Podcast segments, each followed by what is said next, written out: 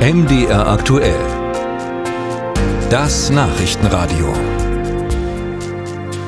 In der Fußball-Bundesliga fliegen schon eine ganze Weile regelmäßig bei Punktspielen Tennisbälle auf den Rasen. Sie werden von kritischen Fans im Stadion geworfen als Zeichen des Protestes.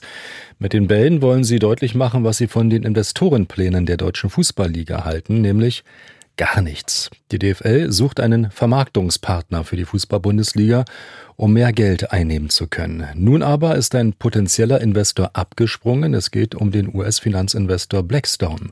Darüber haben wir mit Philipp Köster gesprochen. Er ist Chefredakteur des Fußballmagazins Elf Freunde. Herr Köster, was wissen Sie denn über die Hintergründe des Rückzuges von Blackstone? Naja, dieser Rückzug wurde ja am späten Dienstagabend bekannt und äh, es kam nicht so ganz überraschend. Also es wurde schon länger gemutmaßt, äh, dass die Investoren inzwischen sehr kritisch auf diesen Deal gucken gerade weil es natürlich viele zögerliche Clubs gibt, die nicht so richtig glücklich mit diesem Einstieg sind und weil es seit Wochen massive Proteste aus den Anhängerschaften gibt, auf sind die Spiele unterbrochen.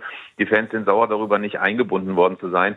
Und das ist offenbar ein Klima, in dem der Investor Blackstone gesagt hat, da wollen wir uns lieber nicht tummeln, das ist uns zu riskant. Einfach zu heiß geworden, weil man sieht, dass man nicht so wirklich willkommen sein könnte? Na, es geht ja immerhin um eine stolze Investitionssumme von einer Milliarde Euro, die in die Liga hineingepumpt werden sollte. Und natürlich wünschen sich Investoren immer ein freundliches Umfeld, in dem man mit offenen Armen empfangen wird.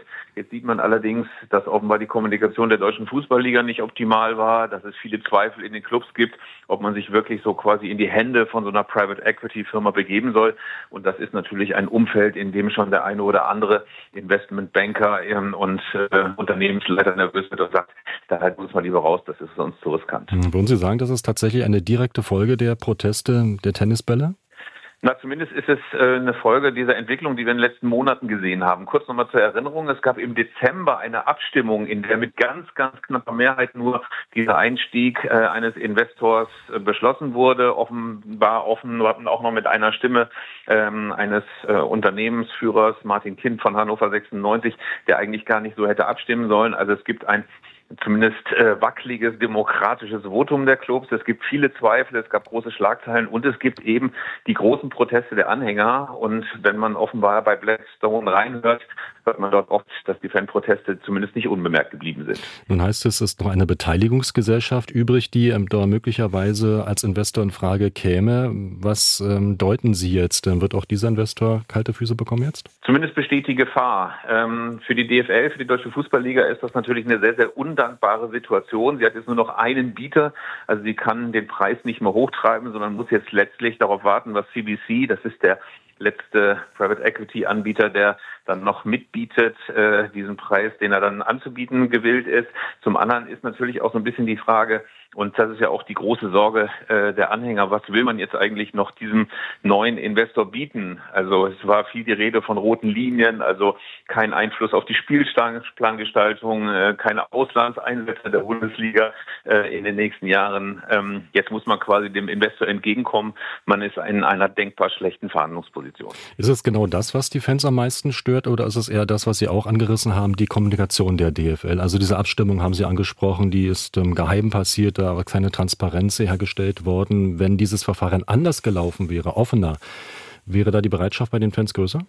Ich glaube zumindest, äh, dass wenn man vorher eine ganz klare, konstruktive, offene Debatte geführt hätte, wenn man zum anderen sich bemüht hätte, das demokratisch so, so zu legitimieren, äh, dass nicht hinterher alle sagen, das ist aber merkwürdig und intransparent gelaufen.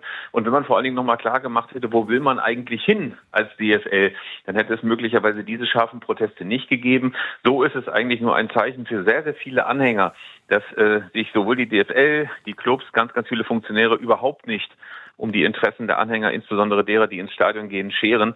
Also eine missliche Situation eigentlich für alle Beteiligten. Warum will denn die DFL unbedingt den Investor?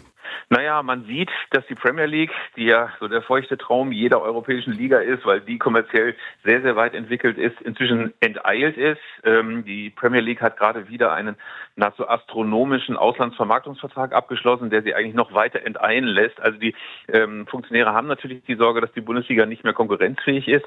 Ich denke aber, dass sie ihren Blick da sehr verengt hat auf das Geld Man könnte ja auch noch mal fragen, was die Bundesliga eigentlich so attraktiv macht. Die vollen Stadien, die Mitgliederbestimmung, äh, die Partizipation von Anhängern. Das sind ja alles Dinge, die die Engländer nicht mehr unbedingt haben, insbesondere was die Stimmung im Stadion angeht. Also es wäre eigentlich zu wünschen, dass die Bundesliga noch ein bisschen mehr drauf schaut, was sie eigentlich stark macht. Und das sind möglicherweise nicht die astronomischen Gelder, die in der Premier League fließen. Sagt Philipp Köster, Chefredakteur des Fußballmagazins Elf Freunde.